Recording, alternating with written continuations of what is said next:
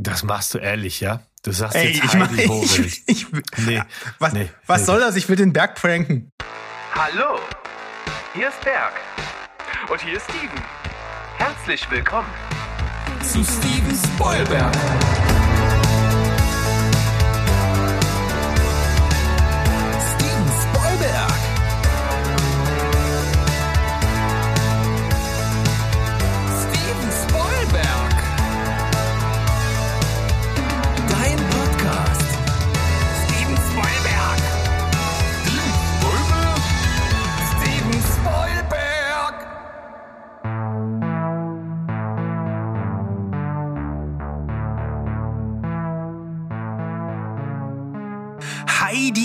Welt da draußen. Wir sind zurück, euer liebster Film- und Serien-Podcast.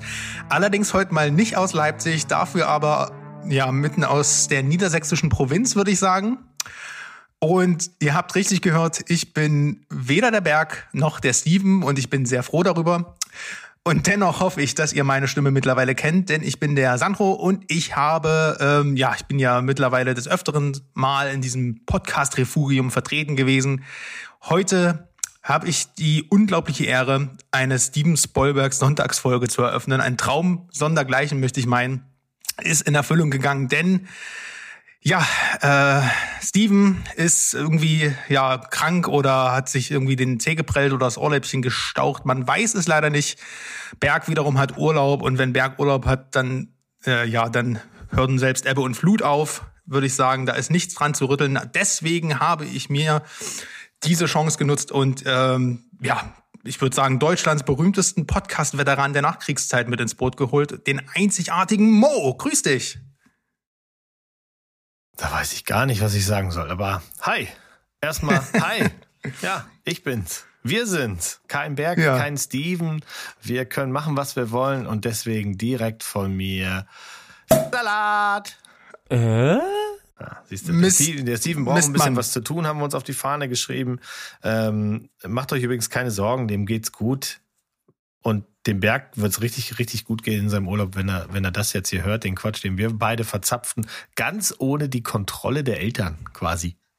Tja, endlich mal Flügge. Ich würde auch sagen, eigentlich haben die sich nur intern abgesprochen, mal ein bisschen äh, das Qualitätsniveau wieder ähm, hm. äh, anzuheben, weil die letzte Sonntagsfolge von den beiden war ja wirklich ein Griff ins Klo, oder? Du, obwohl du das gerade so sagst mit diesem Qualitätsding. Ich habe heute Morgen beim Spaziergang im Wald tatsächlich nochmal die Folge gehört, wo wir beide den Bums gekapert haben und äh, da haben wir das ja auch gesagt, dass wir hier erstmal ein bisschen Niveau reinbringen. Und die beiden waren dann doch ein bisschen echauffiert. Ich erinnere mich da lebhaft dran.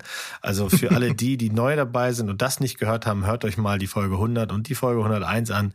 Das sind richtig schöne äh, Folgen, wo die Jungs ein bisschen geprankt wurden, aber natürlich auch ganz viel Liebe gekriegt haben. Und, und, und so richtig viel neu wollen wir ja gar nicht machen. Wir haben jetzt schon hier hin und her gesabbelt, dass ihr alle äh, ein bisschen wach seid. Aber ansonsten halten wir uns schon so ein bisschen an die, an die Linie der typischen Sonntagsfolge, oder?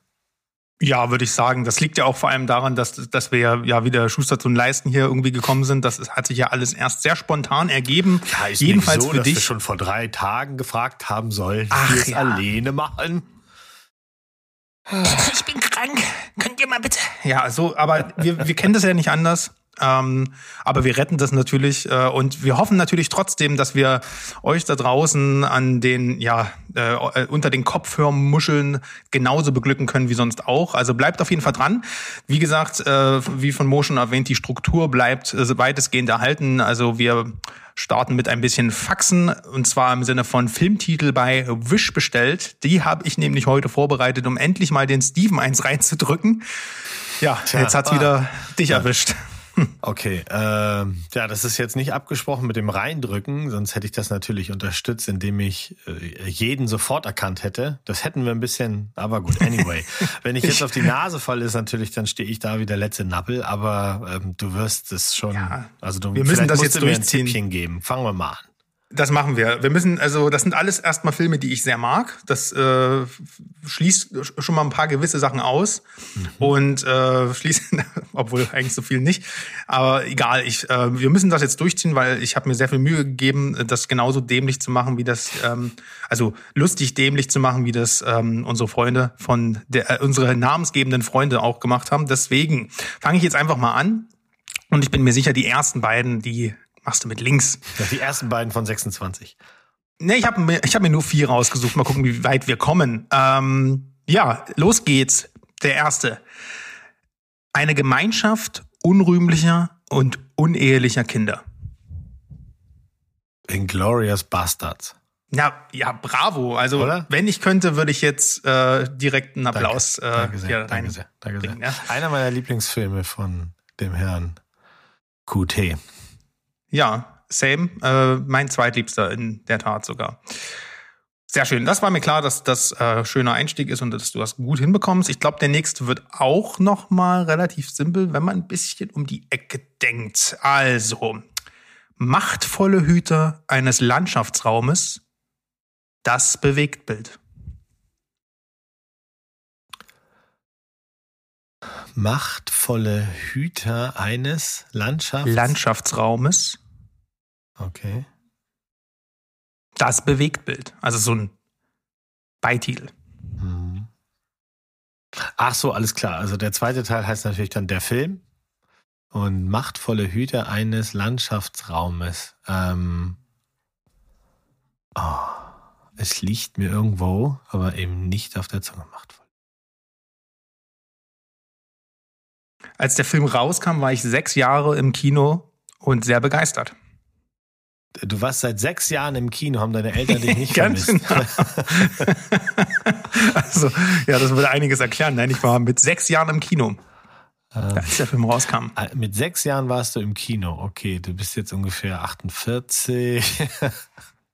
also, nee, ähm, komme ich gerade nicht drauf. Ein kleinen Tipp, vielleicht noch ein klitzeklein. Nur, Ja, gern. Also ähm, machtvolle Hüter eines Landschaftsraumes sind im Prinzip zwei Wörter und du bekommst es ganz gut, also im Filmtitel dann selbst, und du bekommst es ganz gut raus, wenn du weißt, was ich mit, also Hüter eines Landschaftsraumes ist eine Umschreibung für einen amerikanischen Beruf.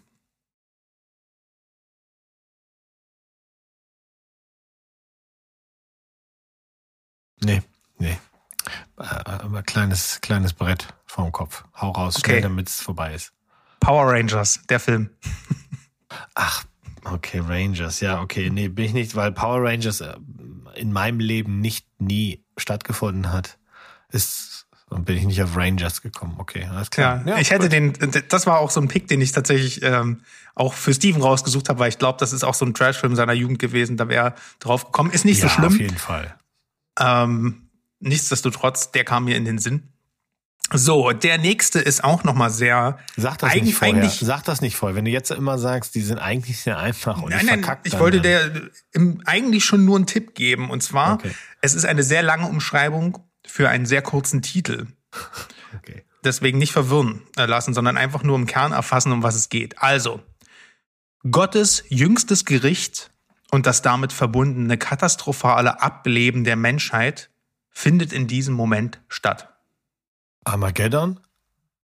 Fast Okay. ein anderes Wort, was Gottes jüngstes Gericht und das Ableben der Menschheit beinhaltet. Und das findet in diesem Moment statt.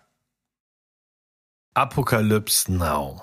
Jawollo. Ja, okay, alles klar. Danke, danke. Schöner, schön. Also äh, schön ist ja der falsche Begriff, aber toller Film. Toller Film. Hab ich Absolut. Erst, erst, ich glaube, letztes Jahr war es, dass er 4K in, im Kino war. Da war ich drin.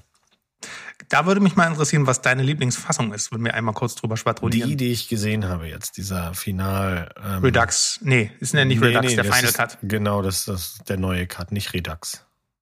Ich mag tatsächlich die längste, ist glaube ich die Redux am meisten, aber es liegt auch daran, dass ich die als erstes gesehen habe. Die, also als die damals frisch rauskam, habe ich Mhm. den Film das erste Mal gesehen und mir fehlten dann tatsächlich die Szenen, muss Ja, ich sagen. also das war jetzt ganz interessant, weil ich war im Kino mit äh, meiner wundervollen Sofabegleitung und äh, Paula hatte den Film zum allerersten Mal gesehen und hatte hinterher nichts auszusetzen. Also es hat wirklich auch nichts gefehlt, da fehlte kein Drive oder sowas, sondern es ist schon so, dass die ähm, Redux-Fassung einfach für die Liebhaber noch einen oben drauf tut.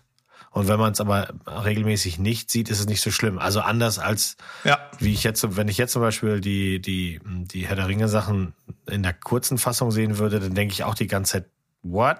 Ja, Wollte ich gerade sagen. Ja. Ob, obwohl ich, äh, obwohl ja ganz lustigerweise für Peter Jackson sind ja die Kinocuts immer noch die richtigen Filmversionen, weil die anderen sind halt für die Fans. Das ist einfach noch mehr Fleisch drumherum.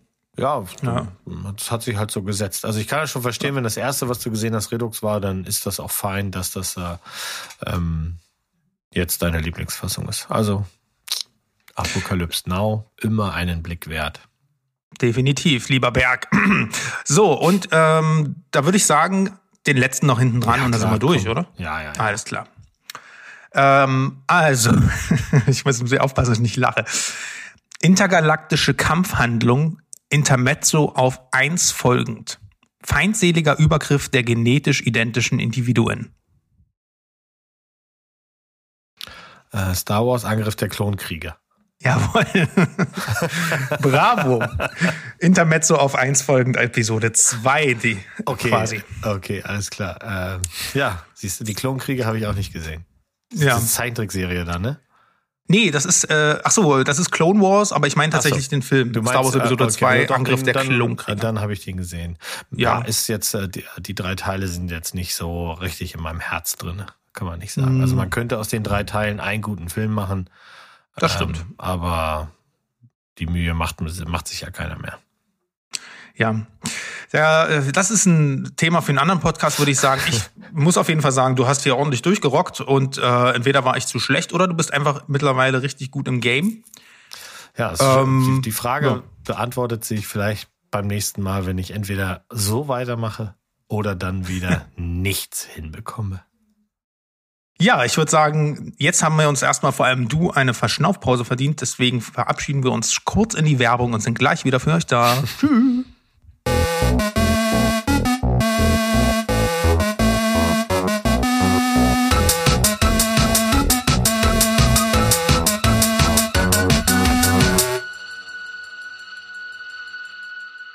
Hallo Leute, wir sind zurück aus der Werbung und ja, nachdem Mo hier einen absoluten Rekord hingelegt hat in äh, der Geschwindigkeit hier vier sehr, sehr anspruchsvolle Filmtitel bei Wish zu lösen. Äh, na gut, eigentlich hat er nur drei von vier gelöst, aber ähm, da will ich mal nicht so knausrig sein. Äh, Würde ich sagen, fangen wir doch einfach mal äh, rein vom Redaktionsplan, würden jetzt die Filmempfehlungen der Woche kommen. Ähm, und ich muss ganz ehrlich sagen, ich habe nicht wirklich was vorbereitet. Aber ähm, genauso wie du, ähm, wie ich ja aus verlässlicher Quelle weiß, äh, habe ich gestern einen Film gesehen, ähm, den wir hier nochmal gesondert besprechen müssen. Aber wir können ihn ja do- doch schon mal als Empfehlung der Woche ähm, hier mal fallen lassen, um so ein bisschen auch ähm, ja am Zeitgeschehen zu sein, oder? Was hältst du davon? Ja, ja, klar, sonst denken die Leute ja, wir sind total ähm, unterm Stein oder so. Das geht ja nicht. Also wir müssen Genau. schon sagen, was wir gesehen haben, wobei die meisten ähm, oder einige wissen es, die Kollegen und Kolleginnen, die schon dem Steven Spielberg-Clan auf Discord folgen, die haben da eifrig nicht nur einfach gestern mitgeschrieben, hallo, wir sind auch im Kino, sondern es gab sogar ein Fan-Treffen. Ähm, zwei Mitglieder unseres Discord-Vereins haben sich mit den Berg geschnappt und erstmal ein paar Fotos gemacht. Alle saßen im selben Kino. Ich weiß gar nicht, du, du warst gestern auch im Kino, aber halt eben hier in der, wie hast du es vorhin genannt, in der, in der NP, Niedersächsische Provinz. Genau. Und was hast du dir denn angesehen? ähm, na, Marry Me. Ja, selbstverständlich. Über was- über was redest du sonst? anderes habe ich erwartet. Jetzt. Ach, wir ja. haben äh, gestern alle, also wie die halbe Welt wahrscheinlich, hoffentlich The Batman gesehen in der ähm, Premierenvorführung. Und ähm, ja, ich weiß nicht, Ja. wie fange ich an? Mo, wie hat er dir denn gefallen? Kurze Ja. Einschätzung. Ja, ganz kurze Einschätzung. Ich finde, das ist ein sehr guter Film. Ähm, ich habe im Vorfeld ja wirklich einen Bogen um alles gemacht, was zu viel spoilern könnte. Also ich habe wirklich nur ganz, ganz, ganz, ganz am Anfang mal einen Trailer im Kino gesehen. Danach habe ich mir keine mehr angesehen. Ich habe auch extra nichts gelesen. Also für mich war tatsächlich sogar die Enthüllung des Riddlers äh, ganz frisch, weil ich nichts gelesen habe vorher mit Absicht. Fand ich, fand ich sehr gut. Und im Großen und Ganzen ist das ein sehr solider, toller Film. Dunkel. Ich mag die Musik. Das passt auch wirklich wie Arsch auf Auge. Und ich habe ja gestern uns schon geschrieben, ich habe ein paar Sachen, die ich als Minuspunkte äh, da ansprechen könnte und die bei Folgefilmen besser gemacht werden können. Aber ansonsten, wir hatten richtig Spaß gestern. Ja, da kann ich dir nur beipflichten. Also ich war nicht, ich habe mich nicht ganz so raushalten können oder wollen, aber ich habe jetzt auch, es gab zwei sehr gute Trailer und ich muss ja unabhängig davon mal sagen, Trailer können auch ein kleines Kunstwerk sein. Ich erinnere mich noch sehr gut an die äh, Dark Knight Trilogie Trailer damals. Die waren wirklich sehr gut, ohne viel zu verraten. Und ich fand, hier war es ähnlich. Meistens geht es dann immer erst bei den TV-Spots schief, die dann halt von anderen Companies ähm, gecuttet werden. Und die verraten dann immer sehr, sehr viel kurz vor Kinostart. Hier war es aber wirklich so, dass eigentlich bis auf die Grundprämisse und dass der Film sehr düster und sehr, sehr ja, elegisch und ähm, ja, melancholisch ist, hat man eigentlich nicht so viel gewusst, um was es geht, auch wenn die Antagonisten im Prinzip so ein bisschen feststanden. Mhm. Und ja, also ich hatte wieder ähnlich wie bei Dune letztes Jahr so ganz ungesund hohe Erwartungshaltung. Also ich war wirklich sehr aufgeregt irgendwie im Film, weil Batman ja mich auch das Leben lang schon begleitet, wie uns eigentlich alle wahrscheinlich. Und äh, der Film hätte sehr sehr viel falsch machen können. Und der hätte auch sehr, sehr viel nochmal neu, nochmal genauso machen können, weil wir hatten erst eine sehr gute Trilogie und wir hatten auch andere Interpretationen zwischendrin. Dieses Jahr kommen noch zwei von denen äh, auf die große Leinwand. Nichtsdestotrotz muss ich sagen, ich habe jetzt überlegt, wie ich das so als Kurzfazit für diese Empfehlung zurechtbastle. Und ich würde sagen, ähm, das ist so mit der beste Batman-Film, wo es um vor allem um Batman geht für mich. Weil du hast sonst immer einen sehr, sehr ikonischen Gegenspieler. Also ich, mein Ass, mein, mein, mein Ass, äh, mein Lieblingsfilm wird äh, wahrscheinlich von Batman immer der erste von 89 bleiben. Aber auch da ist halt Batman eigentlich egal. Ne? Und auch wenn Michael Keaton super cheering ist, äh, äh, charming ist, aber es ist am Ende der Joker. Und im zweiten Teil äh, liebe ich halt auch, lieb, wie alle Catwoman und Pinguin. Und das zieht sich halt so ein bisschen durch die Filme durch. Batman Begins war da so eine Ausnahme, eine sehr positive. Deswegen liebe ich den Film auch sehr. Aber hier ist es halt so wirklich mal die Figur Batman, wie sie aus, weiß ich nicht, The Long Halloween und so, äh, aus, aus den Comics einfach als Detective, der mit der Polizei an einem Fall arbeitet und eigentlich nichts dagegen tun kann, sondern einfach nur ähm, diesen, diesen, ja, Morden hinterherläuft und ähm, das bloß halt und auch noch gar nicht so richtig weiß, so wie in Year One und Year Two, was er halt eigentlich machen soll mit seinen ganzen Gadgets und Fähigkeiten. Und das fand ich halt wirklich mal einen tollen Ansatz. Ähm, und da braucht es auch nicht diesen einen Bösewicht, weil der Bösewicht in dem Film ist einfach die Stadt und dieser Sumpf. Gotham ist brillant und ich, ja, ich mochte einfach die Atmosphäre und die Bilder. Ich bin sehr, mhm. sehr begeistert. Mhm. Und an der Stelle nutzen wir das jetzt mal das haben wir nicht abgesprochen mit den Jungs, aber das machen wir jetzt einfach. Haben wir beide abgesprochen im Vorfeld. Wir teasern hier mal, dass wir über den Film auf jeden Fall in irgendeiner Form nochmal reden werden in der Gruppe, in unserer Gruppenrunde. Jeder, der den Ball hat, darf reden. Äh, machen wir bestimmt einen, vielleicht sogar auch einen Schwenk über den, über die ganzen anderen Batmansen, weil was du da gerade gesagt hast, ist ja. natürlich interessant. Meine Lieblings-Batmansen sind andere. Und das macht's ja spannend. Ich stehe auf Nippel. Nee, ist nur Spaß, der ist echt schlecht. Aber Na, als, äh, als, du, als du halt jung warst, so Adam West, so? Ja. Irgendwie. Ja. So, ähm, ja, mein Bus kommt gerade, deswegen werde ich dann diesen Podcast an dieser Stelle. Das reicht eigentlich auch. hier andauernd, du So, das war's. Ey. Tschüss, ähm, Ja, aber auf jeden Fall, um was, um das abzuschließen für eine Empfehlung, ähm, ich wartet nicht, bis der auf einem Streaming-Anbieter ist, sondern nein, auch wenn nein. das heutzutage ein bisschen schneller geht. Ihr müsst das hören, wenn das Batmobil das erste Mal startet oder wenn selbst allein die Stiefel von Batman haben einen Sound, der, der durch wie, wie in einem Horrorfilm. Und ich kann auch nur eins sagen, wer diesen Film FSK 12 gemacht hat, der muss sich für einige Amokläufer verantworten, weil, verantworten, weil das ist halt wirklich, pff, der, der tut auch psychisch ein bisschen weh, der Film. Aber ja, ja. dazu später vielleicht in unserem Special mehr. Genau, so sieht's aus. Das Auf jeden Fall erstmal lang. ab ins Kino. Was musst du? Das muss erstmal lang für die Kollegen da draußen. Genau. Hast du eine Gurke oder wollen wir das einfach abhandeln? Ach, weißt du, die Welt ist so voll mit Gurken. Hm, was war denn die letzte Gurke? Hm, nö. Nö, ach nö, lass mal. Wir haben jetzt hier positiv über Batman geredet und äh, ich kann jetzt nicht schon zum 26. Mal meinen Rant zum Moonfall ab ablassen. Das geht nicht. ja, ich habe kurz überlegt, äh, im Kino, das Moonfall-Plakat hatte mich wieder so angetörnt, ja. ob ich nicht doch vielleicht den Kinosaal wechsle. Du mach das. Ähm, ist, ich habe auch, nein. wie gesagt, ich habe überhaupt kein Problem, dass wir mal eine schöne Quatschberg-Folge nur Rant machen. Also ich glaube, oh ja. wenn das da draußen irgendwen interessiert, dass wir einfach nur echt auf einem Film draufhacken und ihn klein machen, dann könnt ihr uns das gerne wissen lassen auf den ganzen sozialen Medien. Vielleicht machen wir dafür sogar eine Kachel bei Instagram. Sagt uns, ob wir einfach mal drauf losbrüllen dürfen. Und dann sagen, I'm vengeance. ja. Gut, äh, beenden wir diesen ähm, Empfehlungspart und kommen mal zu ein paar Film-News. Ähm, und ja, ja einer, eigentlich zu einer Gurke bleibt bei Gurke, Art, ne? ne? Wie meinst du? Naja, die Filmnews, äh, äh, die wir jetzt mal so besprechen werden, da könnte ja auch die ein oder andere Gurkenidee bei sein. Genau, das meinte ich nämlich gerade. Wir haben eigentlich doch Gurken der Woche und zwar zwei an der Zahl, denn es gibt zwei neue Oscar-Kategorien.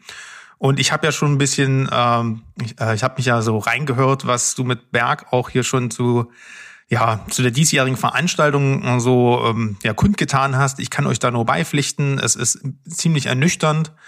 Äh, und obwohl ich natürlich ein großes Herz für Dune habe und ähm, da mich nat natürlich auch freue, dass der Film nominiert ist, finde ich halt, das ist halt, ähm, ich, ich finde es halt sehr schade, dass dann immer ein Film herhalten muss, um quasi alle zu pleasen und dann aber nicht mal die Eier haben, weil ich denke, da sind wir uns einig, in der Dire dann fehlt er aber auch im Directing einfach, um es konsequent zu machen, weil so ein, ich glaube, so einen Film zu drehen, da muss man schon einfach auch ein, auch ein guter Regisseur sein. Deswegen, gerade wenn es heißt, ein unverfilmbares Buch zu adoptieren, ähm, alles irgendwie ein bisschen halbgar. Ähm, ja, ja. Auch der Auslands-Oscar, der da wieder überall reingesteckt wird, bloß damit man auch diese Sparte bedient hat. Ich find's meh. Ja, aber, aber was sind das denn ja. für zwei wundervolle neue Kategorien und warum sollte das jeden, der ein Twitter-Konto hat, interessieren?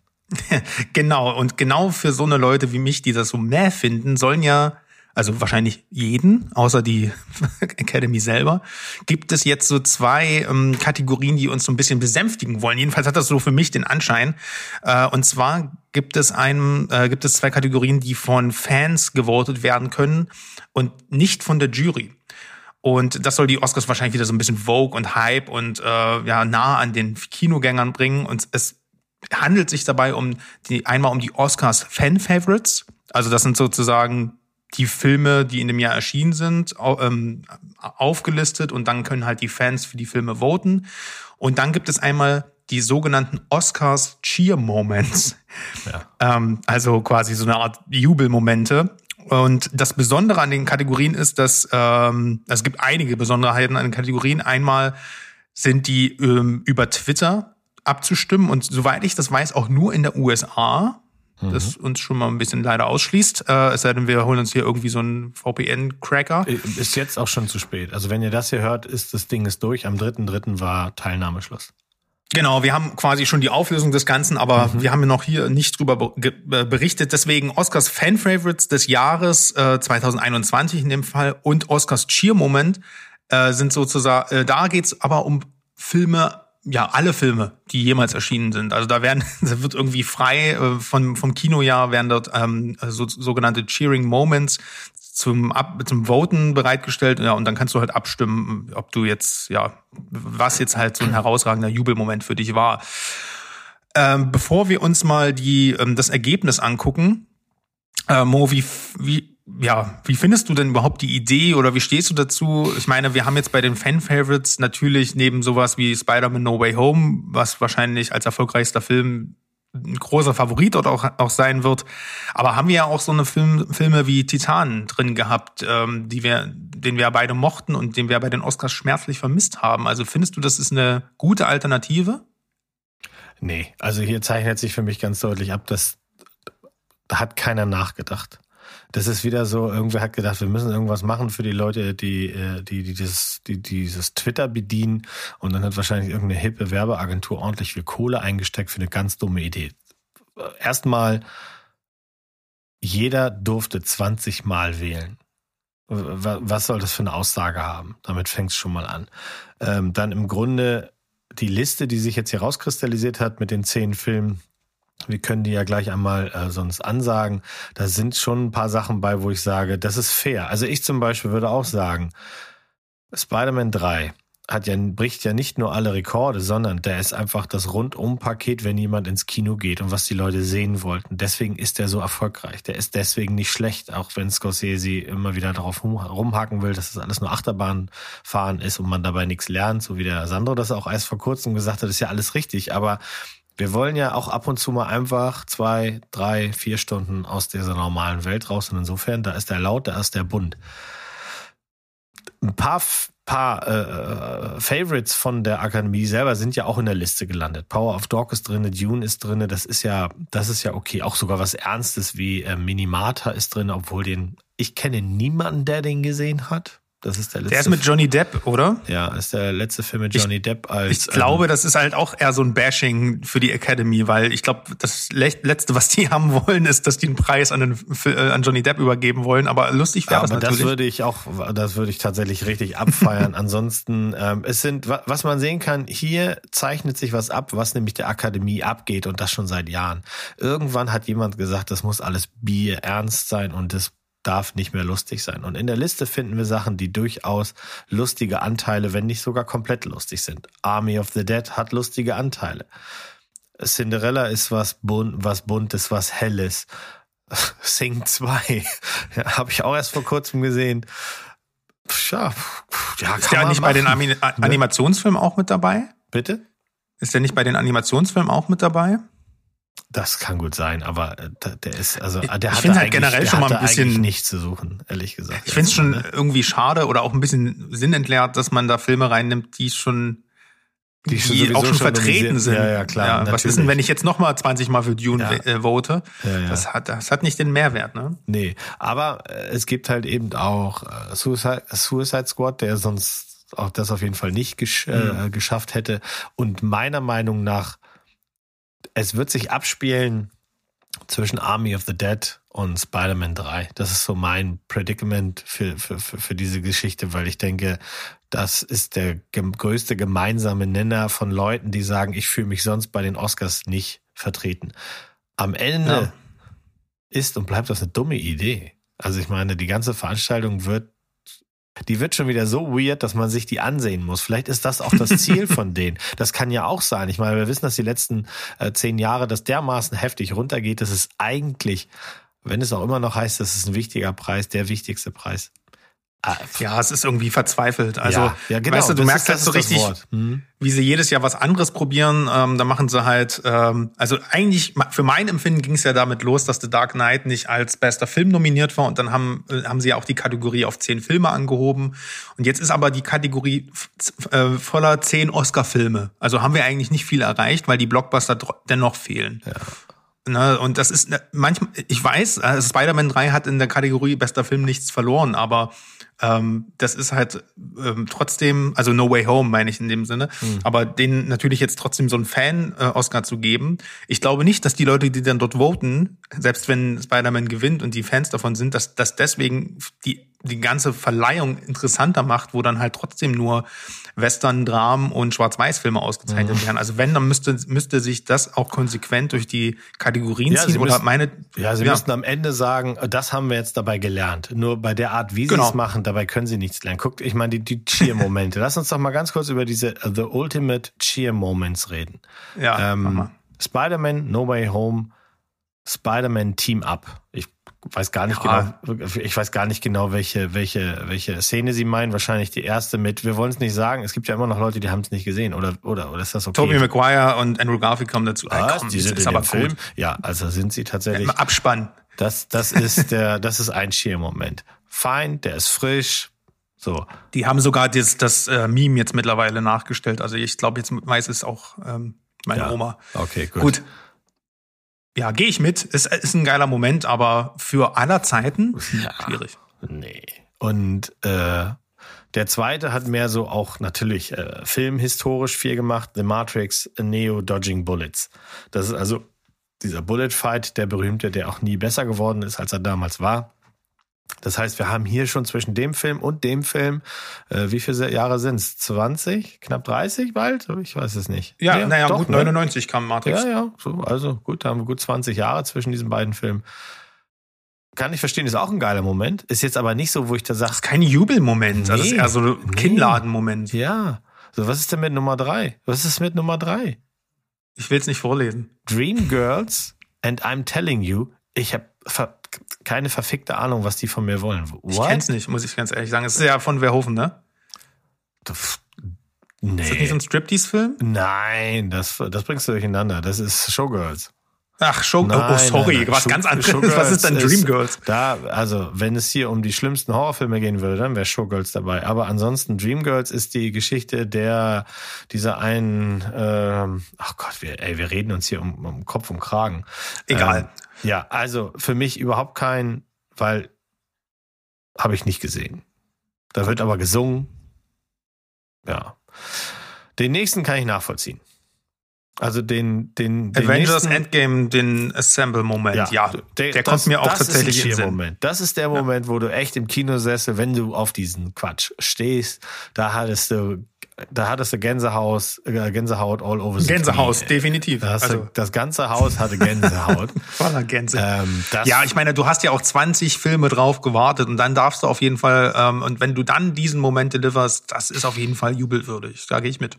Ja, und das hat auch nachhaltig, wenn, wenn man diese Szene, wenn man sich nur diese Szene anguckt oder sowas, dann sagt man, ja, das ist fett, das ist, das fühle ich so.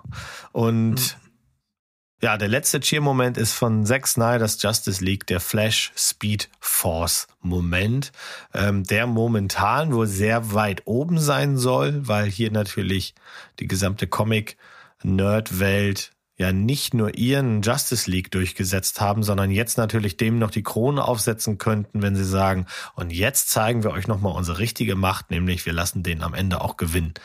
Ähm, kann ich mir gut vorstellen, dass das passiert. Und dann spielt Ich vor Neo allem- keine Rolle mehr. Ne? Ja. Ich glaube, Neo ist nach Matrix 4 sowieso dann äh, erstmal, Was? hat sowieso ein? Downgrade.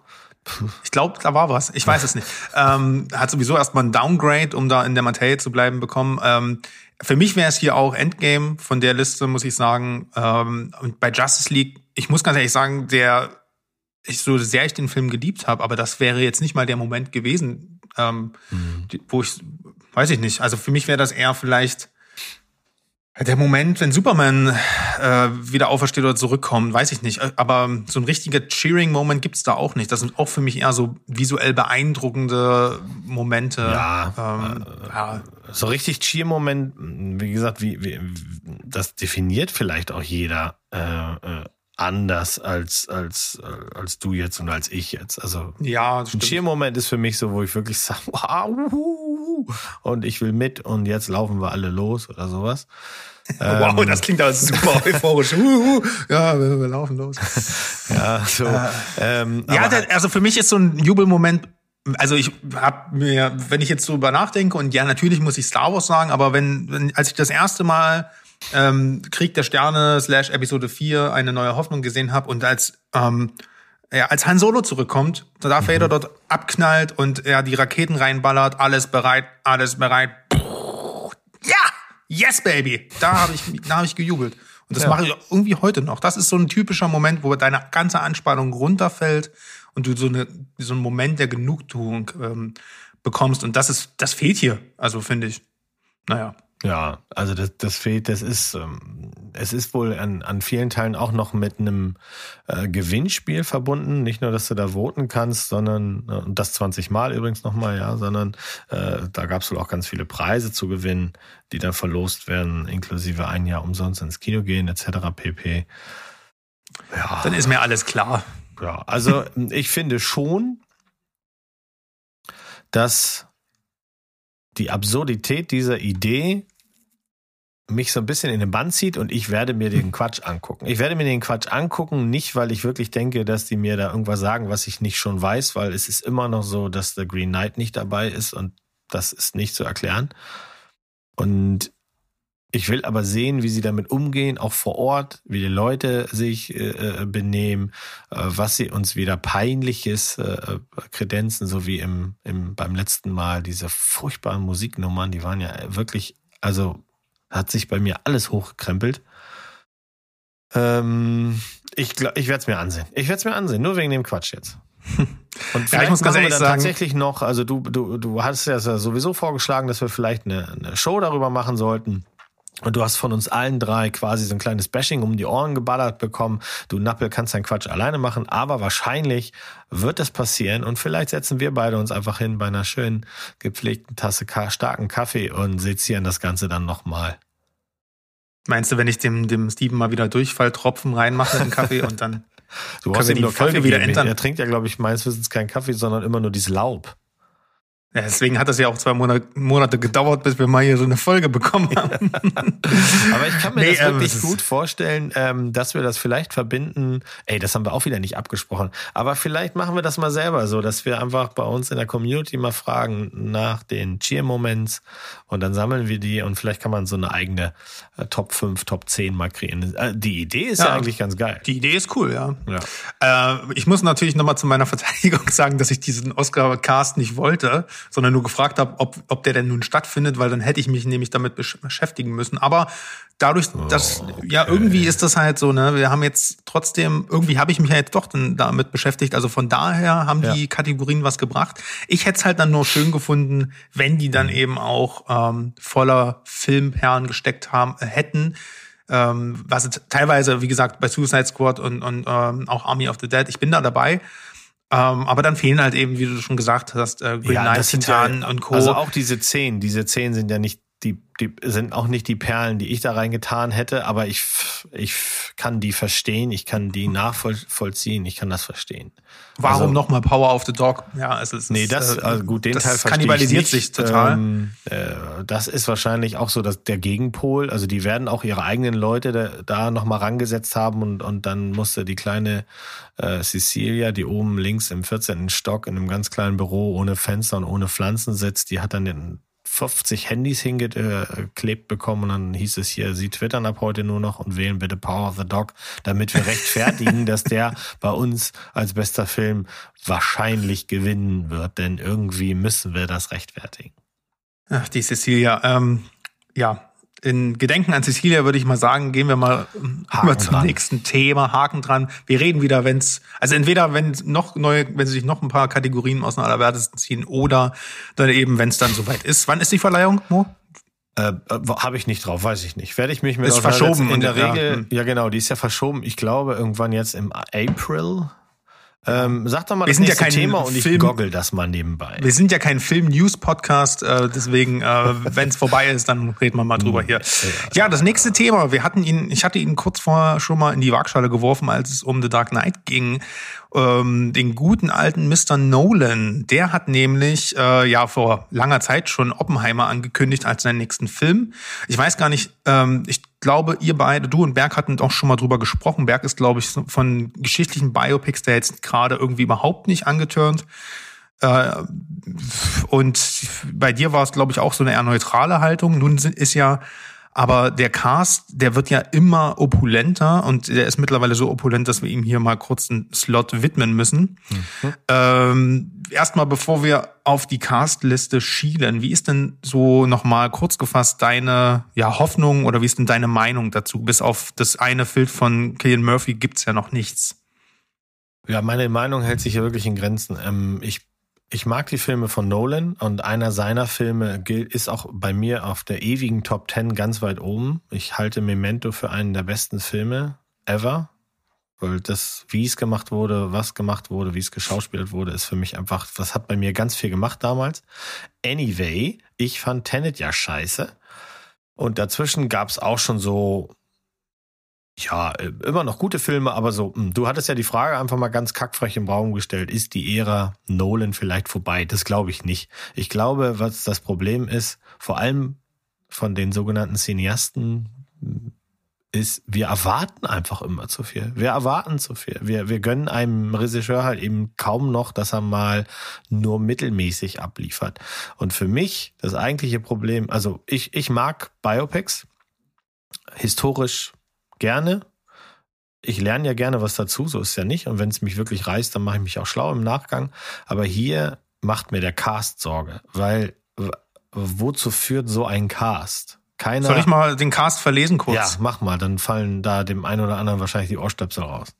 Also wir haben in der Hauptrolle, wie schon erwähnt, Killian Murphy, äh, was ich sehr gut finde, weil ich finde auch optisch passt das sehr gut. Ähm, wir haben dabei Robert Downey Jr., Matt Damon, Emily Blunt, Florence Pew, Pew, Pew, Remy Malek, Benny Safety, Josh Hartnett, Danny Dehaan, Jack Quaid, hier aus The Boys, der Kollege. Elden Ehrenreich, also Jung Han Solo. Ähm, relativ neu dabei ist äh, David Destmelchian, der ja auch mal wieder bei Nolan mitspielt und auch letztens den Polka Dot Man äh, in Suicide Squad gegeben hat. Und ähm, ich glaube, gestern kam noch Jason Clark dazu. Und James, wenn man sich das mal so anschaut, ja. eigentlich ist jeder dieser gerade vorgelesene Namen eigentlich kann, also vielleicht bis auf äh, Jack Quaid oder äh, Josh Hartnett mittlerweile oder Benny Safety, aber sonst kann eigentlich jeder einen Blockbuster schultern. Also das alleine ist schon wirklich krass. Also ich glaube, das ist das ist ein Wes Anderson kann Wes Anderson-Niveau auf jeden Fall. Bloß der ja. Wes Anderson macht das ja auch ein bisschen anders. Ne? Da sitzt ja Christoph Walz eine Minute am Tisch. Ja. Und das reicht dann. Aber ich, hier wird's, glaube ich, dann doch ein Ego-Ding, könnte ich mir vorstellen. Äh, ich weiß gar nicht, aber ich, ich habe irgendwann den Überblick verloren. Hattest du auf deiner Liste, dass James Darcy jetzt noch dabei ist? Michael, nee, das Michael ist auch. Garano ist auch noch dabei. Der ist von This Is Us und Kenneth Brenner mal wieder. Kenneth Brenner ist noch dazu, stimmt, das hatte ja. ich auch vergessen. Also für, ähm, ähm meine größte Angst ist, dass man sich fragt, wieso jetzt genau? Also wieso 20 Leute, die neben Killian Murphy, der ja den, der, der Oppenheimer ist und das Ganze basiert ja auf einem Sachbuch, äh, der Triumph und die Tragödie von, von J. Robert Oppenheimer. Warum 20 andere so große Gesichter? Du kannst das ist zwangsläufig so. Du kannst dem keinen Raum geben. Das heißt, die werden nichts zum Spielen bekommen. Vielleicht zwei von denen, äh, die in der unmittelbaren Umgebung vom äh, Oppenheimer irgendwie auftreten.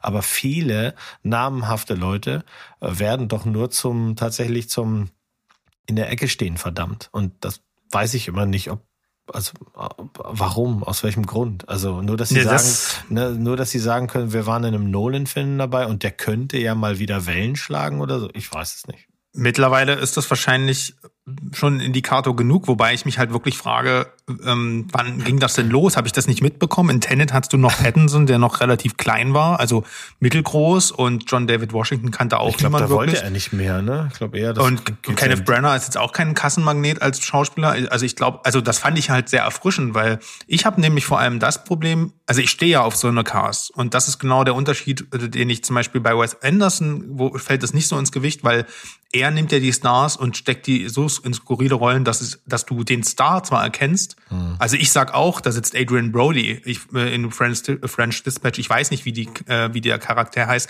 aber das ist Wes Anderson bewusst und genau deswegen macht das ja auch so einen Spaß. Mhm. Aber hier werde ich das Problem haben, dass ähm, in so einem Geschichten-Biopic ich die ganze Zeit nicht die Figuren sehe, sondern ich sehe nur Stars rumlaufen.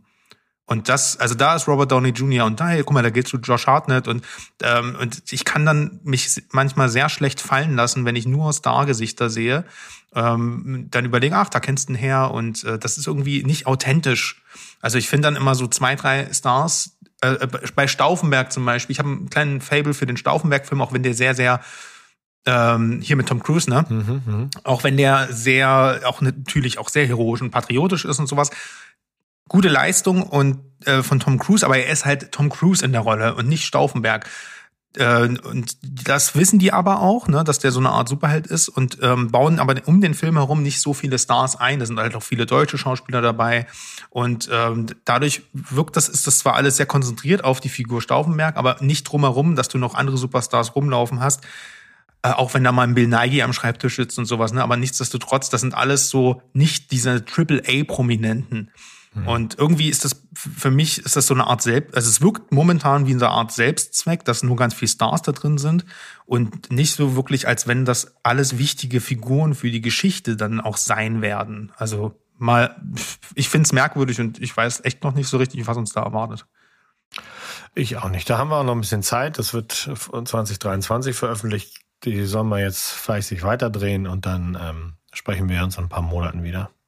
Nichtsdestotrotz äh, würde ich noch mal drauf eingehen, ob, weil du ja sagtest, ob die Ära, also ich schrieb ja, ist die Ära Nolan vielleicht vorbei. Ja, das schrubst du. Ähm, du hast ja gesagt, äh, man muss den auch mal einen mittelmäßigen Film zugestehen. Ich bin da eigentlich bei dir. Ähm, war jetzt auch, ich fand Tenet auch sehr cool, aber bei, bin jetzt auch kein Riesenfan. Ich habe jetzt noch mal ähm, im Zuge von The Batman die ganzen Dark Knight Filme geschaut und ich muss sagen, das ging eigentlich bei The Dark Knight Rises schon los, dass irgendwie dieses er hat so ein bisschen für mich immer für mich das Herz verloren, ne, was du in Inception und, und Prestige noch so hattest, diese dass Figuren und Emotionen im Mittelpunkt stehen, das tauscht er gegen optische Opulenz und ähm, Verkopftheit immer mehr ein.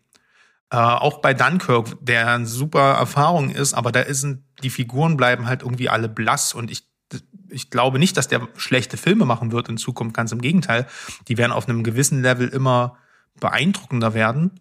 Aber so, weißt du, dieser Interstellar-Moment, wo, äh, wo, wo du am liebsten mit Matthew McConaughey da mitheulen würdest, nachdem der da ähm, Jessica Chastain sitzen sieht, seine Tochter, die dann viel älter geworden ist, dass ich irgendwie habe ich das Gefühl oder ich habe so ein bisschen die Befürchtung, dass der ähm, immer größer denkt und dadurch so ein bisschen die Seele verliert in seinen Filmen. Und äh, so war es zumindest für mich. Das war so der Grund, warum ich Tennant nicht wirklich feiern konnte, obwohl er sehr beeindruckend war. Und ich bin gespannt, ob das bei Oppenheimer weiter so geht. Ne, der Cast mhm. lässt erstmal ein bisschen Schlimmes befürchten. Das ist halt wirklich hm, mehr um, um, um dass der Cast wirkt schon so groß, dass der Film auch irgendwie sehr groß ist. Eigentlich mag ich das, wenn Biopics so ein bisschen intimer sind. Mhm. Ähm, vielleicht wird es aber auch eine große Charakterstudie und ähm, die Stars lenken gar nicht alle so von der Hauptstory ab. Also wir werden sehen. Zumindest, was wir hier nicht bekommen werden, ist ähm, überbordene Action. Das wird hier ein Dialogfilm und dafür sind die alle,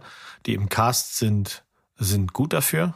Ähm, das stimmt. Und das ist das, was ich vorhin sagte. Also wir werden wahrscheinlich einen Robert Downey Jr., eine Emily Blunt, die werden so der unmittelbare Kreis um ihn herum sein. Alle anderen kommen mal und gehen dann wieder.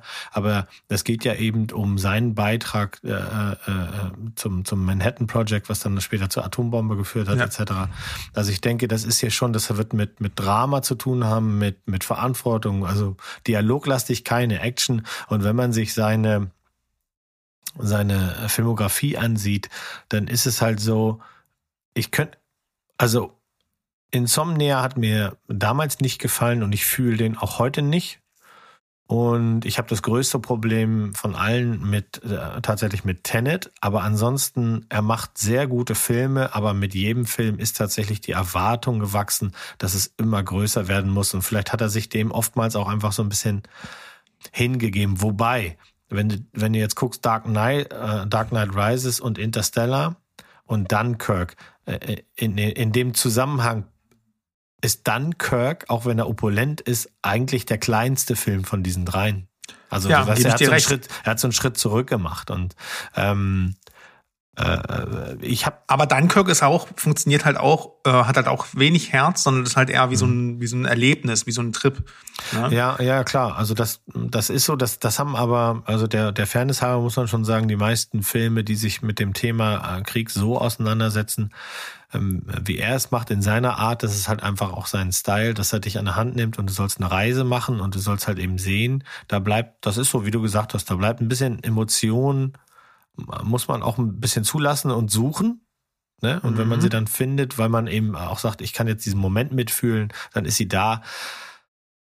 Ich, das kann ich schon nachvollziehen. Also, ähm, naja, gesagt, 1917 ich, ich, ist 1917 ist genauso opulent und ja, umwerfend, aber, aber da, da, ist, aber ist halt herzergreifend. Ja, ne? Aber ist egal, wir aber, verlieren uns. Der will ja genau. auch nicht 1917 machen, sondern er hat ja, eins, also er spielt ja immer auch mit der Zeit und sowas. Ja. Aber hoffen wir mal, dass er in Oppenheimer ein bisschen weniger verspielt ist, sondern sich wirklich mal ähm, wirklich den Figuren und ihren Problemen und ihren Konflikten mehr widmet. Das würde mich jedenfalls sehr freuen. Warten wir mal ab. Gut, ähm, du mein, hattest ja erst schon äh, gerade auch über Dunkirk gesprochen. Ich würde gern über einen anderen Kirk reden mit dir. Der Übergangsminister ist im Haus. Äh, und zwar geht es um Star Trek 4. Ähm, also quasi der vierte Star Trek jetzt mit der aktuellen äh, Crew, neue Crew kann man es ja nicht mehr nennen. Nein, die, ähm, die Kelvin-Timeline. Kelvin-Timeline, äh, das, das Ding, was J.J. Abrams damals gestartet hat, bevor er sich einem anderen Sternen-Franchise gewidmet hat. Ähm, ja, man hat ja schon ein bisschen gedacht, dass die ähm, ähm, ja, dass diese Filmreihe brach liegt. Ne? Da wurde wurde viel spekuliert, hier sollte mal Tarantino einmachen und das hält sich ja immer noch vage das Gerücht, aber ich glaube, das ist auch nur Wunschdenken. Ähm, und äh, Abrams war lange weg vom Projekt. Jetzt wurde irgendwie so aus der kalten ein vierter Teil äh, mit der Original Crew angekündigt, also der Crew von äh, wie gesagt von der Kelvin Timeline. Ich glaube 2009 ging das los mit, mhm. oder? Mhm. Genau, und äh, also mit Chris Pine, äh, so Saldana und ähm, auch Carl Urban, äh, dem leider verstorbenen Anton Jelchin, der wird dann wahrscheinlich nicht zurückkehren, offensichtlich. Oder man heutzutage traue ich nee, den Leuten nee, eigentlich nee, alles zu. Ist nicht geplant. Aber äh, nichtsdestotrotz kommt, äh, hat irgendwie nicht mehr, hat man irgendwie damit nicht mehr gerechnet. Jetzt wurde das angekündigt. J.J. Abrams kehrt wohl als Produzent zurück. Die Schauspieler wussten nicht so richtig was von ihrem Glück, habe ich gelesen. Ne? Da kann jetzt nochmal schön nachverhandelt werden. Ähm, was ich aber sehr interessant finde, ist der, ähm, ja, der Regisseur, der mit ange der angekündigt wurde für das Projekt, und zwar ist das Matt Shackman. Äh, aber bevor wir uns um den Kollegen kümmern, würde ich erstmal gern von dir wissen, freust du dich über die Ankündigung? Wie stehst du denn zu den letzten drei Filmen und ähm, ja, generell zu dem Thema Star Trek? Ich mag die. Ich mag die äh, Timeline-Geschichte, diese Kelvin-Timeline-Geschichte, die letzten Star Treks, ich fand die gut. Ich finde eins sehr gut, ich finde zwei sehr, sehr gut und drei war leider nicht so doll, aber immer noch Rumsbums ist die äh, Spannung da. Also es war schön, Popcorn-Kino vom Feinsten und ähm, ich hoffe mal, dass sie ein bisschen mehr so in eine andere Richtung gehen wieder mit Star Trek 4.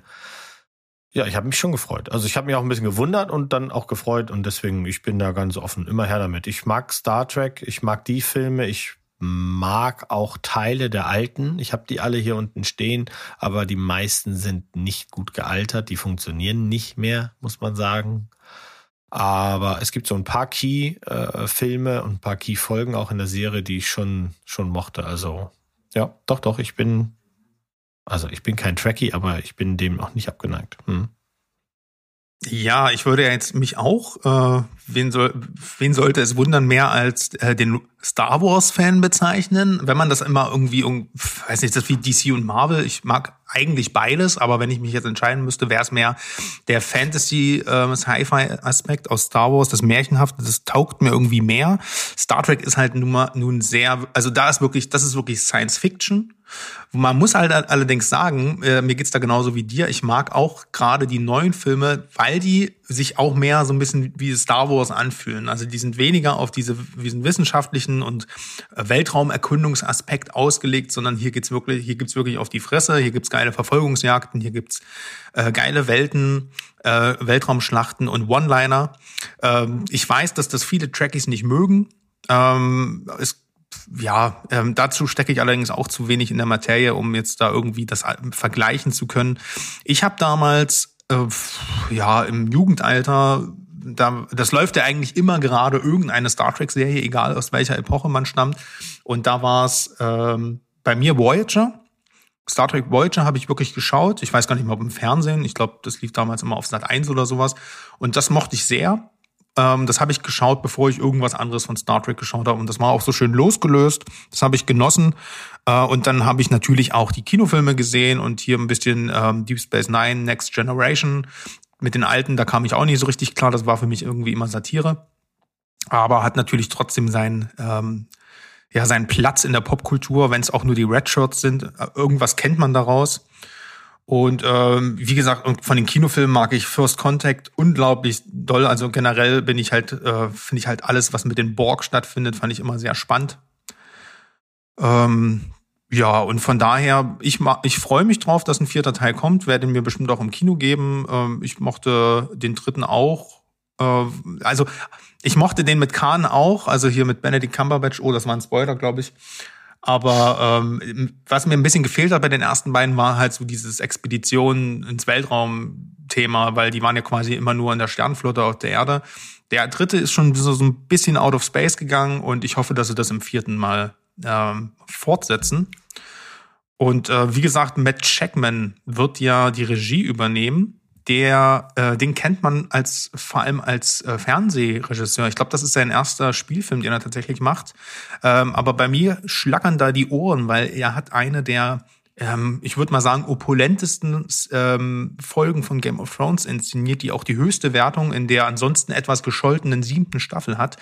Und zwar ähm, den Angriff auf den Loot Train, also das erste Mal, dass man die Drachen von Daenerys sozusagen in Action sieht. Und die ist nicht nur einfach packend inszeniert äh, von, von dem, was man inhaltlich sieht, sondern die ist auch von der Regieleistung ja, absolute Kunst. Also da, der hat wirklich dort ähm, es gab noch nie ein Film- oder Serienprojekt, was mit mehr Pyrotechnik gearbeitet hat, als diese Folge Game of Thrones. Also wirklich praktisch mit, äh, mit Feuer gearbeitet hat. Also es war noch, noch nie so viel Stuntman äh, mit äh, Feuer im, äh, gleichzeitig im Einsatz. Und das möchte schon was heißen, wenn er so ein Ding gestemmt hat. Und ansonsten hat er auch ähm, äh, einige Folgen Fargo gemacht. Und zwar die letzten beiden äh, sehr guten äh, Folgen der ersten Staffel ähm, und zuletzt Wonder Vision. Die ganze Serie als Creator und Regisseur. Und ähm, auch wenn ich Wonder Vision vor allem durch die letzten beiden Folgen nicht mochte, weil es dann halt der Marvel-Formel anheimfiel, ähm, ist die Serie visuell mit das Großartigste, was es im ähm, MCU jemals gab, weil äh, jede Folge für eine andere Fernsehepoche steht und das halt eben auch mit Bildformat, mit Ausstattung und Co. Äh, eingefangen wurde. Und das hat er wirklich mit Bravour gemacht. Deswegen ich glaube, das wird, kann richtig, richtig gut werden in seinen Händen.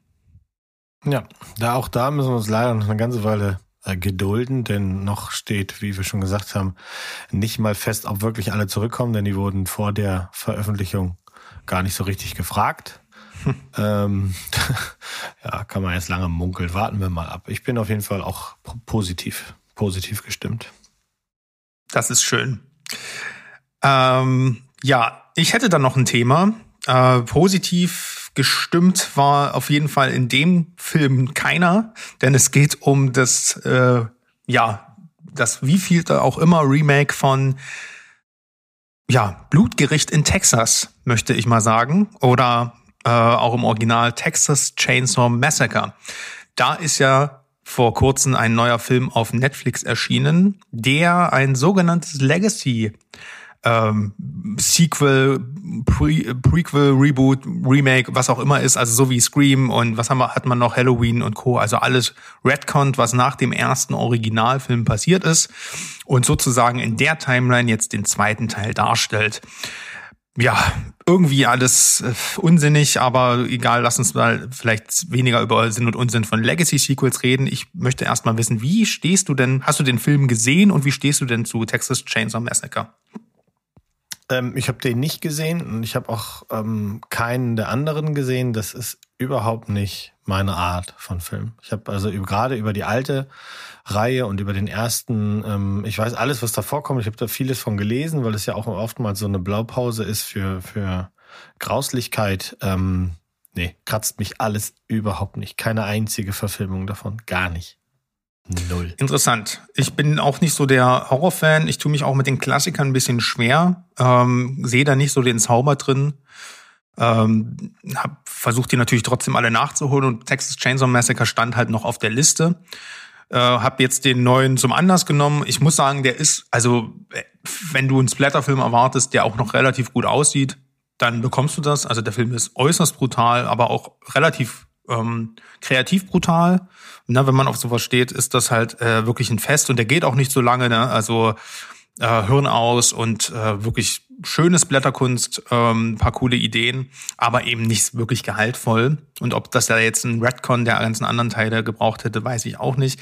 Ich habe mir danach den, das Original angeschaut und darüber möchte ich gerne nochmal mit dir reden. Äh, das Original von 74, glaube ich, von Toby Hooper Ähm, den finde ich jetzt auch nicht so pralle, wie ich ihn wahrscheinlich finden müsste, filmgeschichtlich. Der von mir auch beide, also sowohl Remake als auch Original wurden beide von mir sechs Punkte bekommen. Ähm, das Original kann man mal gesehen haben, aber interessant fand ich eigentlich, dass der eigentlich wirklich nicht brutal war. Also da hast halt immer weggeschnitten, klar, zur damaligen Zeit auch äh, aufwendig so eine Szene zu machen. Der Film hat sich halt eher so auf diesen Terroraspekt äh, gestürzt. Also da wird halt eine Frau gefangen genommen und eher mental gefoltert, halt als wirklich, dass der irgendwas angetan wird. Dann schreit die Viertelstunde lang rum und ich musste dann wirklich den Ton ausmachen, weil es mir wirklich auf die Nerven ging. Aber das war halt noch äh, vor Halloween, deswegen ist es vielleicht verzeihlich oder verzeihbar, dass man damals halt auch einfach die Scream Cream, äh, Scream, Scream Queen, oh Gott, ist das schwer, vom Stabe gelassen hat. Sei es so. Ich finde aber vor allem interessant, dass das Original, ähm, was hierzulande, wie gesagt, Blutgericht in Texas hieß, ähm, ja bis 2011 auf dem Index stand. Also das war nicht nur ab 18 oder so oder mit Jugendgefährdung eingestuft, es war wirklich auf dem Index mhm. äh, beziehungsweise richtig beschlagnahmt. Und das war lustigerweise zu einer Zeit, wo mehrere Sequels, unter anderem das mit Michael Bay, äh, die wesentlich, natürlich dem heutigen Zeitgeist geschuldet, wesentlich brutaler waren, längst ab 16 im Kino liefen. Und dieser Film, wenn man sich das, als ich den jetzt gesehen habe, als mir klar wurde, dass der jetzt so lange auf dem Index war, habe ich mich wirklich gefragt, welches Exempel man da statuieren wollte oder wem man denn da so ans Bein pissen wollte, weil der Film ist wirklich nicht schlimm, ne? Also nee. vor allem jetzt nicht in Anbetracht zu dem neuen und deswegen würde ich dich mal gerne fragen, ähm, unter diesem Anlass, dass wir vielleicht noch am Ende der Sendung ein bisschen drüber, drüber philosophieren, was ist, gibt es überhaupt noch einen heutzutage Was ist einen, da los? gibt es überhaupt noch einen Sinn für diesen Index? Äh, ist der überhaupt noch up to date? Sollte man abschaffen unter gewissen Umständen vielleicht beibehalten? Und warum sind da so alte Titel drauf? Äh, wie stehst du dazu? Ja, also ähm, der Index, äh, der kommt ja von der Bundeszentrale für Kinder- und Jugendmedienschutz. Der hat sicherlich irgendwann mal in den Anfängen vom Ganzen einen guten Sinn ergeben. Also ich, ich, ich bleib auch dabei, ähm, auch wenn mich die FSK nicht juckt, äh, macht die sicherlich noch immer einen Sinn. Also für Eltern oder für Leute, die einfach so einen oberflächlichen Blick auf so ein Cover werfen, die wollen einfach kurz einteilen, 12, 16, 6, 0. So. Es sind ja viele Filme, seit es diese äh, Bundeszentralstelle gibt, auf dem Index gelandet, wo man jetzt sagen würde, what the fuck, weil ja viele äh, in der Originalfassung eingereicht wurden, dann haben sie einen Index gekriegt und dann wurden sie geschnitten und sind in die Kinos gekommen. Aber trotzdem ist halt die eingereichte Fassung auf dem Index. Also so zum Beispiel ähm, Alarmstufe Rot 2 äh, mit, Jay, äh, mit, mit Steven Seagal oder Cliffhanger ist, ist die Originalversion, auch Blade, die Originalversion war ewig lange auf dem, auf dem Index. Na, ähm, Total Recall ist auch so ein sehr prominentes ja, Beispiel. Ähm, also es gibt schon Filme, da, da verstehe ich, dass sie da drauf sind. A Serbian-Film oder äh, Human Centipede oder sowas. Da würde ich sogar bei beiden würde ich so weit gehen. Die sollte einfach gar keiner mehr gucken. Äh, so, aber auch das. Es gibt ja ganz viele Liebhaber von von diesen Filmen, auch von also je blutiger, je besser. Ich bin das halt eben nicht. Ich mag das nicht. Ich bin da so wie Berg. Also ähm, Horrorfilme haben mich in den letzten Jahren eher gekriegt, wenn sie diese psychische Komponente haben und dann einfach irgendwie so ein, ein Dark Twist oder so. Das das mache ich mag ich ganz gerne. Ähm, ich glaube, es macht schon Sinn, dass es die gibt. Und ich glaube auch, dass es, dass die bei vielen Filmen echt einen guten, einen guten Job machen. Man kann jetzt 2022 genauso wie man 1972 fragen konnte, äh, warum müssen wir uns vorschreiben lassen, ähm, was für uns alle zu viel ist. Ja, das, das ist ja so im Grunde, im, im Grunde eigentlich die Quintessenz. Also die bestimmen, dass das jetzt, was wir da gerade gesehen haben, das ist zu viel. Aber Index heißt ja nur, es wird, also es gibt ja die Index-Varianten, du kriegst es gar nicht mehr zu sehen oder du kriegst es halt wirklich nur ab 18 unter den Ladentisch. Ähm, wie gesagt, ich habe da viele, viele Jahre gar nicht drüber nach. Ich meine, From Dusk Till Dawn, ja, als der damals rausgekommen ist, so schnell kon konntest du gar nicht gucken, wie wir den gesehen haben. Und ähm, der ist auch auf dem Index, Friedhof der Kuscheltiere, so eine, so eine Sachen, äh, wo ich auch sagen, von den Halloween-Teilen sogar der schlimme dritte Teil, der nichts mit der Reihe zu tun hat, ist, der kann meinetwegen auf dem Index vergammeln. Ja, der, der, das macht gar der, nichts. der Modex, genau. Ja, Einfach rauf, alles, ja, was das, dem Mo nicht gefällt. Gar nichts. Aber so ein paar Namen, also zum Beispiel, ich bin, bin also Filme wie Hostel zum Beispiel. Ja, ähm, das kann ich nicht gucken. Also ich, da bin ich einfach zu weich. Nennt mich Drops, ist mir egal, aber da bin ich einfach zu weich. Ich weiß aber auch, dass ein, äh, ein anderer äh, Podcaster, mit dem ich oft rede oder sowas, der steht auf sowas. Da geht's also je blutiger, je besser und je je realistischer und blutiger und gemein und auch wirklich äh, so, dass du denkst, ouchen, ouchen, ähm, das äh, finden die super. Und wenn ich dann sowas lese wie Asphaltkannibalen, da weiß ich schon, ja, das kratzt den Mo nicht. Also, nee, bitte nicht. Aber selbst der von mir geliebte Scream 1 ist, ähm, war auf dem Index ganz lange. Ja, das ist halt immer so eine Frage, ähm, warum, also was sind die Beweggründe? Ne? Du hast ja, ja. selber schon gesagt, der Index, ähm, das ist nicht die FSK, um das äh, für die nee. Hörer auch nochmal so offen zu legen. Ähm, die FSK ist da gerade auch für die Kinoauswertung meist ja ein bisschen, ich würde mal sagen, weniger zimperlich. Das werden wir jetzt wahrscheinlich auch bald wieder sehen, wenn das Sadness aus den Kinos kommt. Da lief der ja ungeschnitten in Deutschland und ich kann mir nicht vorstellen, dass der ungeschnitten auch ähm, auf Blu-ray und DVD erscheint, mhm. weil die Bundeszentrale für Kinder- und Jugendmedienschutz, du hast, hast es ja gerade erwähnt, die knüpft sich nämlich unsere Medien vor. Aber, und da möchte ich nochmal einhaken, du meintest ja, das ist vielleicht ganz cool für die Ellis, wenn die in den Mediamarkt oder was weiß ich, Saturns oder Experts dieser Welt stehen und dann einfach mal was für die Kiddies mitnehmen wollen und da steht ab 16, okay, weg damit. Aber das ist doch genau diese, genau diese Handlung ist doch total veraltet. Also die haben doch alle Disney Plus, äh, wo mittlerweile die Fliege läuft auch ein Film, der ewig auf dem Index war. Ähm, ähm, Netflix, wo der neue Texas Chainsaw läuft, die werden, gar, ich glaube, Netflix hat gar keine FSK-Prüfung. Ne? Da ist dann halt Jugendschutz oder so, musst du halt dein PIN eingeben, ansonsten ist dein Kind halt ja, traumatisiert. Also das ist ja alleine schon diese Handlung, sich eine DVD oder eine Blu-ray oder was auch immer zu kaufen, die findet ja immer seltener statt. Mhm. Und diese Behörde prüft dann aber auch äh, noch Sachen mit der Auswirkung, dass du dann ähm, die Sachen eben auch nicht auf den Streaming-Portalen bekommst, weil die ja für die Medien gesperrt sind. Ne? Das heißt dann, der Film ist auch bei Amazon, bei Amazon Prime beispielsweise nicht verfügbar, wenn der auf dem Index steht, mhm. äh, obwohl du für dieses Abo halt bezahlst.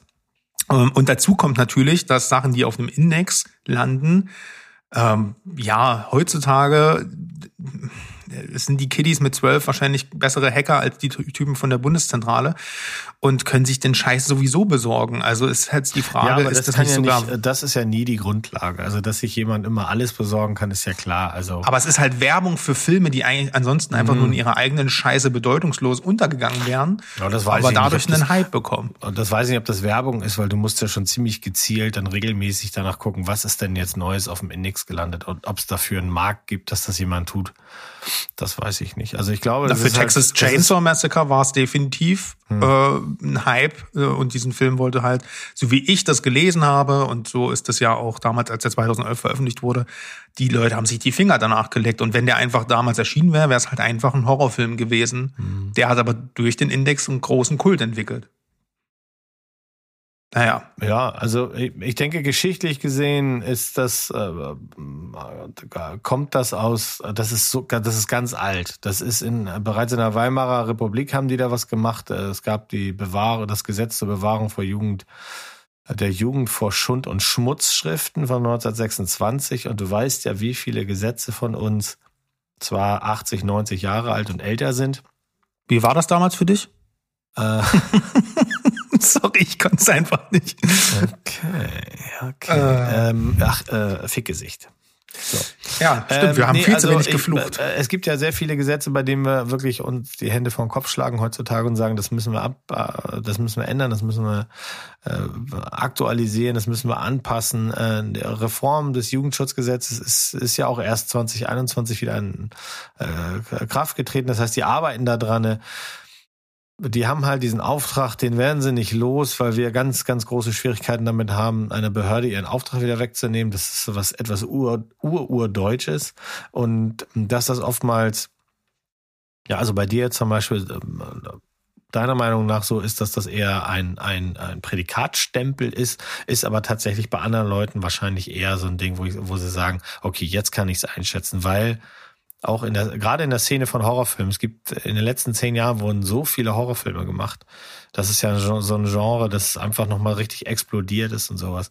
Und ich glaube, eine Indizierung ist so für den, der das unbedingt sehen will, der weiß dann auch, was einen erwartet. Und für den, der vielleicht versehentlich das gesehen hätte, weil es auf dem Streamingdienst ist, der sagt hinterher, Freunde, das hättet ihr mir mal lieber nicht gezeigt. Jetzt kann ich nicht mehr pennen. Ähm, ja. ja, aber so viele Hirn, weiß ich nicht, traue ich. Also, wie gesagt, in der Zeit, im Zeitalter de, des, äh, wo, wo so viel B-Trash, äh, B-Movie-Trash auf VHS vor allem erschienen ist und du mhm. in der Videothek standest und umringt warst von Grindhouse, ähm, Splatter, äh, da ist es vielleicht gut gewesen, ne, die Leute auch von, vor sadistischen Inhalten vor allem zu, zu schützen, weil darum geht es ja am Ende. Ne? Mhm. Also es geht mhm. meistens, gerade damals in den 70ern, wo die Hochphase war, ging es ja nicht darum, dass dort wirklich explizite Folterszenen drin waren, so wie die jetzt in Hostel halt, halt hast, sondern die war, wurden halt angedeutet, weil dafür gar nicht das Geld da war. Mhm. Ähm, und ich bin halt manchmal der Meinung, wenn ich, es gibt viele Filme, von früher, die ich, äh, aus dieser Zeit, die sind nicht brutal und haben eine ganz, äh, die haben ja eine psychologische Horrorwirkung, wie du es ja selbst jetzt auch wieder sagst. Und ich, mhm. äh, wenn ich jetzt weiß ich nicht, wenn ich jetzt ein, ein Kind hätte und äh, in dem, ich sage jetzt mal, heranwachsenden Teenie-Alter und entscheiden müsste, schaue ich mit mir, ich müsste jetzt, mir hält jemand die Waffe an den Kopf und ich muss jetzt einen Film mit dir gucken, hm. äh, Hereditary oder den neuen Texas Chainsaw, dann habe ich eine geile Zeit mit ihm und gucke den neuen Texas Chainsaw, weil wir uns da hoffentlich, wenn er, weil er hoffentlich gut erzogen wurde und ich mich mit ihm einfach bepissen kann über den Quatsch. Hm. Bei Hereditary, glaube ich, kriegt er nachhaltige Schäden bei einer bestimmten Szene hm. und ähm, ich weiß nicht, das ist halt immer so eine Frage, wonach wird denn heute, heute noch abgewogen? Mhm. Müssen wir nicht, müssen wir, also für die Kinoauswertung sehr gut, alles gut, aber auch da ist es manchmal schade, weil es immer mehr zu einem Politikinstrument verkommt, finde ich müssen wir uns nicht langsam auch im Zeitalter des Streamings selbst Gedanken machen, ob, wie wir wann Filme schauen, ähm, ähm, ab wann die freigegeben sind. Also ist das denn wirklich ja, also ich glaube schon, dass das, so ich, wie gesagt, also ich bleib schon dabei, dass die Aufgabe jemand äh, äh, machen soll. Und man darf ja jetzt nicht vergessen, also die die Indizierung, ähm, das Indizierungsverfahren zu was es führt, das ist eher so das Problem. Also äh, man kann ja dann von Zensur reden und auch gerne von, von Moralpanik, ähm, weil es oftmals, gerade früher, jetzt weniger, aber früher war das ja tatsächlich so, dass du dann vor der Tatsache standest, dass du es entweder nur gekriegt hast, wenn du irgendwo einen Videoversand gefunden hast, der das hatte, oder vor der Indizierung vielleicht noch ein, eine, die, die kleine Spielunken-Videothek oder irgendwie so. Oder äh, einfach bei eBay in Österreich bestellst. Oder ähm. bei eBay in Österreich bestellt. Äh, also die Idee dahinter, dass es, dass es auch den Zugang für die erschwert, die es aktiv gucken dürfen und wollen, das finde ich auch nicht okay. Also, weil das ist dann schon so ein bisschen, ähm, zu was das führt, ist halt eben äh, schon, ja schon eine, schon eine Art von Zensur. Das verstehe ich. Ähm, und und das das mag ich auch nicht. Und gerade weil ich gerade gesagt habe, dieses Moralapostelmäßige Indizieren von Sachen. Ich war war in äh, als ich ein kleiner Bub war, ein großer Fan der Ärzte und ich hatte auch die Alben, die später alle dann ediziert wurden. Und ja, da komme ich jetzt zurück auf das, was du gesagt hast, als es dann explizit eine Platte gab, die ab 18 hieß, dann habe ich natürlich auch explizit zugesehen, dass ich die bekomme, obwohl noch nicht 18. Ähm, aber da ging es dann um so Sachen, dass in einem Song gesungen wurde, Claudia hat einen Schäferhund, weißt du? So, oder Geschwisterliebe, ja, immer noch verboten, ja. der Song. Äh, kann man heute nicht mehr verstehen, aber Geschwisterliebe von den Ärzten ist immer noch verboten darf jeder gespielt. Platz 1 Deutschrap-Track hat heute wahrscheinlich schlimmere Inhalte ja, als dieser äh, auf jeden sarkastische Fall. Song. Also das dieser genau dieser dieser dieser ähm, geniale Song. Äh, das ist Sarkasmus pur. Das ist das ist äh, das ist Kabarett. Das ist einfach und dann und dann halt eben und das ist die Gefahr, die sie damals gesehen haben. Du schunkelst mit, du lernst den Text, du kannst das singen und du vergisst dann, dass ähm, Sex mit deiner eigenen Schwester oder mit deinem Bruder halt na, so ein richtiges No-No ist, ja. Aber wenn ich mir dann Sachen anhöre von diesen Vollkack-Idioten, Kollega, Farid Bang und wie sie alle heißen, die in ihren Texten in den Zwischen, äh, Zwischenzeilen äh, ähm, antisemitische Sachen machen, die viel, viel schlimmer sind und eine direkte Konsequenz haben. Eine direkte Konsequenz. Dieser ganze Deutschrap-Shit äh, hat eine direkte Konsequenz und zwar auf der Straße, wie die Leute miteinander umgehen, wie Frauen gesehen werden. Ähm, äh, und, wie und, Leute im Alltag miteinander reden. Ja, genau. Und da passiert mir echt zu wenig. Und da bin ich aber auch sofort bei dir. Sobald die so einen Sticker kriegen, das ist eine Adelung. Auf, auf den Shit stehen die alle. Es das ist, ist es. Es ist schwierig. Ähm, die guten Agro-Berlin-Zeiten und ja, ja. ja, das, den, das ist genau das Gegenteil, dann, was es bewirkt hat. Aber ich glaube, das ist ein, ein Riesenfass. Ähm, ich wenn man es aufmachen will. Aber es ist ja so, wir, wir beide sind, lassen das mal lieber zu. Ja. ja, wir beide sind deutlich über 18. Äh, wir sind bei einer guten äh, äh, Folgenlänge angekommen und ähm, uns beide kratzt es ja ehrlich gesagt nicht mehr. Also ist ja Naja, so, wie gesagt, ähm, bei der Sadness, äh, um das nochmal kurz einzufangen, ja. finde ich, das wird mir dann wehtun, weil ich würde den Film, wenn der mal kommt, gern äh, in seiner es wird jetzt kein künstlerisch sehr wertvoller Film, aber ich möchte diese Vision des Regisseurs gern sehen und ich glaube, der wird indiziert werden. Und ich finde, da wäre es doch schön, wenn wir die, die, die, die Prüfstelle dazu bekommen, dass sie das auf jeden Fall prüfen, da bin ich meine, aber Empfehlungen. Gibt es da schon eine äh, Petition, ja, ist das so? Ja, äh, wir können eine starten und dann sind wir, haben wir vier Stimmen. Nee, nee aber einfach eine, nee, eine, ich eine Empfehlung meine aussprechen. Stimme nicht geben, weil das ist ja genauso die Art Film, die ich nicht sehen will. Ist denn aber die Variante, die im Kino läuft, weil der läuft ja noch im Kino, ne?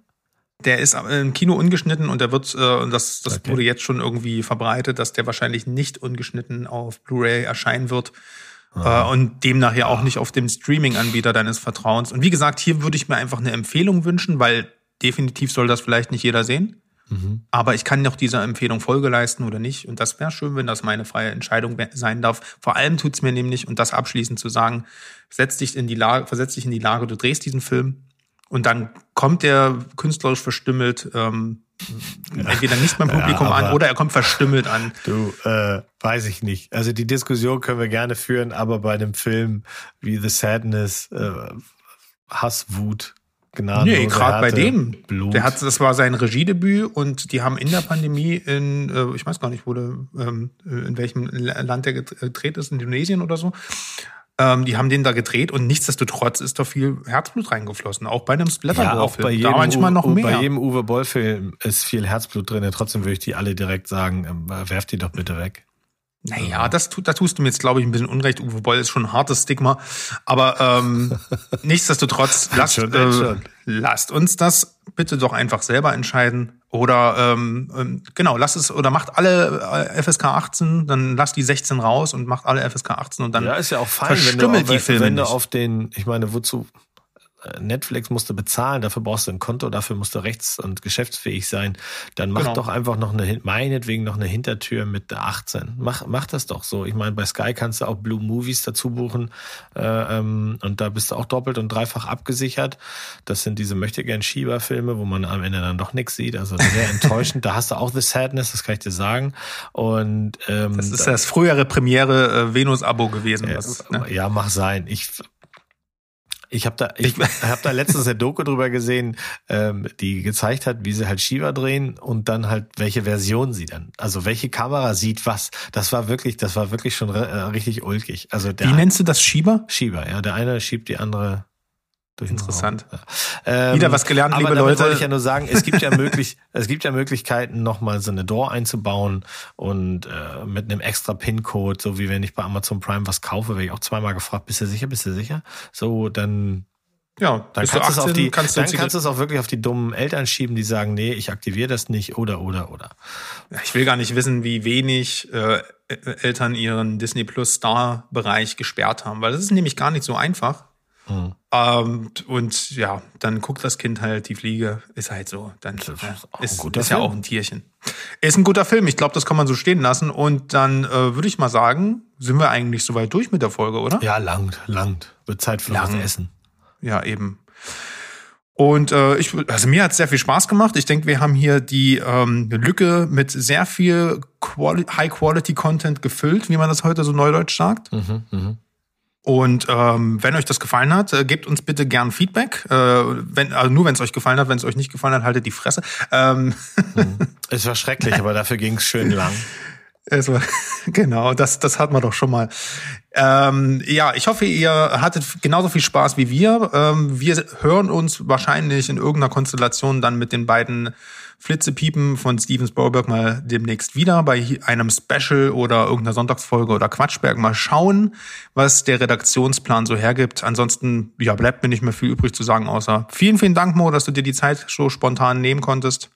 Ja, gerne. Und ja, würde ich mal sagen, die berühmten Worte zu guter Letzt. Tschüss, ciao und goodbye. Bleibt spoilerfrei.